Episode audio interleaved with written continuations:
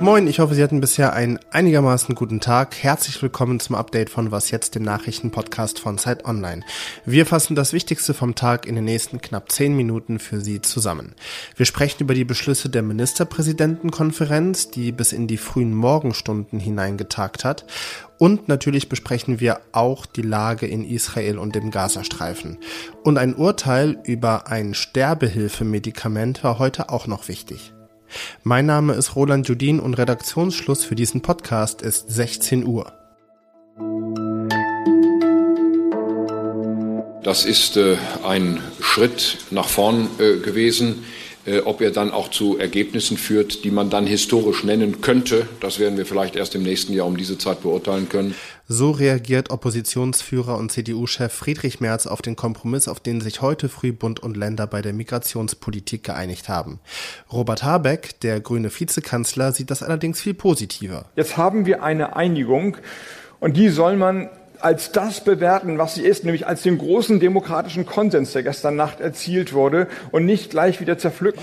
Zum Leidwesen von Robert Habeck machen wir jetzt aber genau das, zerpflücken oder beziehungsweise genauer gesagt, wir analysieren die Ergebnisse der gestrigen Bund-Länder-Runde. Der Bundeskanzler und Vertreterinnen der Länder haben sich auf ein sogenanntes atmendes System für die Kosten der Flüchtlingsunterbringung verständigt. Das heißt, der Bund zahlt in Zukunft den Ländern 7500 Euro für jede Person pro Jahr, die sie unterbringen. Wenn ein Bundesland also besonders viele Flüchtlinge aufnimmt, kriegt es auch mehr finanzielle Unterstützung. Bisher mussten die Länder jedes Jahr mit dem Bund über einen Pauschalbetrag verhandeln, der nicht an die Zahl der Schutzsuchenden gekoppelt war.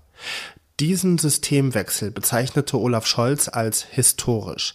Die Länder haben so ein System schon lange gefordert und eigentlich wollten sie auch 10.500 Euro pro Person haben. Nun sind es also 3.000 Euro weniger geworden. Ob der Kompromiss dennoch ein Erfolg ist, das bespreche ich mit Katharina Schuler, innenpolitische Redakteurin bei Zeit Online. Hallo Katharina. Hallo. Katharina, 7.500 Euro pro Person und Jahr.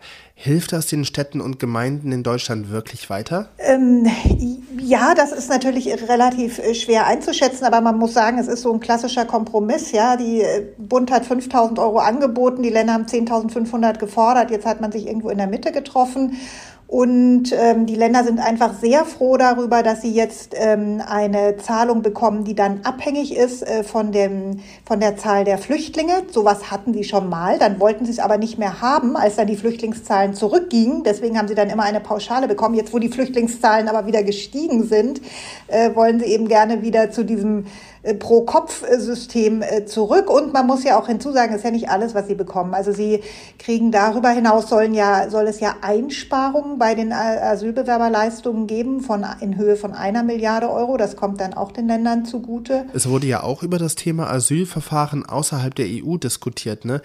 Hat sich da was verändert? Ja, das äh, ist ein sehr kritisches äh, Thema. Das hat vor allen Dingen die Union gefordert, wobei man sagen muss, dass auch die Ampel das tatsächlich im Koalitionsvertrag äh, drinstehen hat, dass man das zumindest prüfen will. Allerdings sind da vor allem die Grünen auch sehr kritisch. Die sagen, äh, das ist überhaupt nicht weder in Transitländern noch eben in äh, Drittstaaten, wohin man die Leute dann auch aus Deutschland im Zweifelsfall ausfliegen würde, damit sie dann dort ihr Asylverfahren durchlaufen. Da sagen eben die Grünen, das ist überhaupt nicht mit europarechtlichen Vorgaben vereinbar. Also von daher sehen Sie das ein bisschen entspannt, weil Sie sagen, ja, ja, prüft mal schön. Bei der Prüfung wird dann ohnehin rauskommen, dass es nicht umsetzbar ist. Und so ehrlich gesagt hat es auch so ähnlich gestern Olaf Scholz gesagt, der scheint äh, sich da auch keine großen Illusionen zu machen. Wem nützt dieser Kompromiss denn jetzt eigentlich politisch am meisten? Man hat jetzt heute so ein bisschen das Gefühl, auch Friedrich Merz, den du ja eingespielt hast, hat sich ja nicht ganz negativ geäußert. Also so ähm, letztendlich haben, äh, und es sind ja auch CDU-Ministerpräsidenten da maßgeblich mit beteiligt gewesen, deswegen kann er sich auch gar nicht so negativ äußern. Also vielleicht ist es tatsächlich so, dass alle Parteien, die irgendwo daran beteiligt sind, in einer gewisser Weise hoffen können, dass man jetzt ein Zeichen gesetzt hat, äh, dass man irgendwie sich bemüht, das äh, Problem in den Griff zu kriegen. Allerdings muss man eben auch sagen, ja, also jetzt äh, mit einer ganz schnellen Absenkung von Asylbewerberzahlen ist aufgrund dieser Beschlüsse jetzt bestimmt nicht zu rechnen. Katharina Schuler, vielen Dank dir für die Infos. Gerne. Die Bund-Länder-Runde hat gestern im Kanzleramt nicht nur über Migration gesprochen, sondern auch über das Deutschland-Ticket. Ob es das im kommenden Jahr noch gibt und ob es weiterhin 49 Euro kostet oder teurer wird, ist noch unklar. Bund und Länder zahlen gemeinsam drei Milliarden Euro an Verkehrsunternehmen, weil die wegen des Deutschlandtickets weniger Geld einnehmen. Der Verband der Verkehrsunternehmen sagt aber, dass die drei Milliarden Euro nächstes Jahr nicht mehr ausreichen. Wir richten auch heute unseren Blick auf Israel und den Gazastreifen. Das israelische Militär sagt, es habe heute Ziele im Libanon angegriffen, ein Posten der Hisbollah sei attackiert worden und eine Terrorzelle sei angegriffen und auch getroffen worden die versucht habe, Panzerabwehrraketen nach Israel abzufeuern. Währenddessen hat das israelische Militär am Vormittag der Zivilbevölkerung in Gaza-Stadt vier Stunden Zeit gegeben, um durch einen Evakuierungskorridor in den Süden des Gazastreifens zu fliehen. In der Nacht hat Israel seine Panzer rund um Gaza-Stadt in Stellung gebracht und das könnte darauf hindeuten, dass die Streitkräfte bald eine Offensive in der Stadt starten wollen. Gestern Abend haben nach Angaben des Auswärtigen Amts mehr als 30 deutsche Staatsbürgerinnen und Staatsbürger den Gazastreifen am Grenzposten Rafah Richtung Ägypten verlassen. Seit einem Monat befänden sich Jüdinnen und Juden im Ausnahmezustand. Das hat heute Felix Klein, Antisemitismusbeauftragter der Bundesregierung in Berlin gesagt. Zusammen mit Expertinnen hat er die Studie Zivilgesellschaftliches Lagebild Antisemitismus der Antonio Amadeo Stiftung vorgestellt. Was wir seit dem 7. Oktober sehen, ist Judenhass auf einem in Deutschland seit Jahrzehnten nicht mehr dagewesenen Niveau. Deutschland habe sich zu lange auf seiner Erinnerungskultur ausgeruht, kritisiert Klein. Außerdem mahnte er, dass Antisemitismus aus muslimischen Communities nicht vom Hass aus der Mitte der Gesellschaft und von rechts ablenken dürfe. Drei Wochen nach der Wahl in Polen hat Präsident Andrzej Duda den amtierenden Ministerpräsidenten Mateusz Morawiecki von der rechten PiS-Partei mit der Regierungsbildung beauftragt. Die Peace ist bei den Wahlen zwar stärkste Kraft geworden, musste aber herbe Verluste einstecken und der Partei fehlen Koalitionspartner. Die bürgerliche Partei Platforma Obywatelska um Donald Tusk hat die zweitmeisten Stimmen bekommen. Mit ihren Koalitionspartnern aus konservativen und linken Parteien könnte sie aber die aktuelle polnische Regierung ablösen. In Polen ist es Tradition, dass die Partei mit den meisten Stimmen vom Präsidenten den Auftrag zur Regierungsbildung bekommt.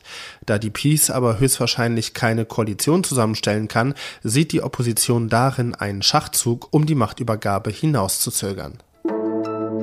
Wer schwer krank ist und freiwillig und selbstbestimmt sterben will, muss sich dafür nach wie vor ein Mittel zum Suizid von einem Arzt oder einer Ärztin verschreiben lassen und darf nicht vorsorglich Natriumpentobarbital kaufen. Das hat das Bundesverwaltungsgericht in Leipzig heute bestätigt. In zwei Grundsatzurteilen hat das Gericht bestätigt, dass Pentobarbital zu Recht unter das Betäubungsmittelgesetz fällt und daher der Verkauf verboten ist. Und da es alternative Mittel zur Selbsttötung gäbe, sei das Verkaufsverbot auch mit dem Recht auf freiwilligen Suizid vereinbar. Natriumpentobarbital ist ein Schlafmittel, das auch in der Sterbehilfe benutzt wird. Es ermöglicht nämlich einen schmerzfreien Tod. Zwei schwerkranke Männer wollten Pentobarbital auf Vorrat kaufen, falls ihre Krankheiten schlimmer werden und sie sich für den Freitod entscheiden. Weil ihnen der Erwerb untersagt worden war, sind sie vors Bundesverwaltungsgericht gezogen.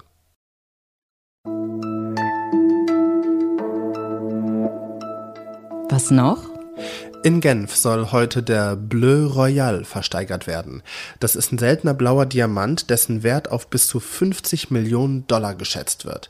Das Besondere an dem Diamanten ist, dass blau funkelnde Diamanten sehr rar sind und mit 17,6 Karat, also ungefähr 3,5 Gramm, ist er auch vergleichsweise schwer. Er hat einen Brillantschliff und hat keine Einschlüsse. Das heißt, er weist im Inneren des Diamanten keine Unreinheiten auf, wie zum Beispiel so kristalline Bildungen oder auch Brüche. All das erklärt Rahul Kadakia, internationaler Chef der Juwelenabteilung vom Auktionshaus Christie's, hier im englischen Original. What makes Bleu Royal so rare and special is its size at 17.6 carats. It's the largest of its kind. It's a pear-shaped, brilliant cut diamond. Seltene Diamanten schön und gut, aber weil die wenigsten von uns 50 Millionen Dollar auf der hohen Kante haben, dachte ich mir, was funkelt denn blau und ist deutlich günstiger? Angestrahltes Wasser im Hallenbad bei Nacht, Geschirrspülmittel und natürlich mein blauer Nike Trainingsanzug, wenn ich rasant im Park an ihnen vorbeijogge.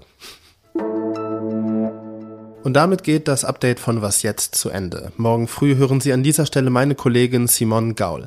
Sie ist nicht blau, aber funkelt von innen heraus. Mein Name ist Roland Judin. Ich wünsche noch einen wunderschönen Abend.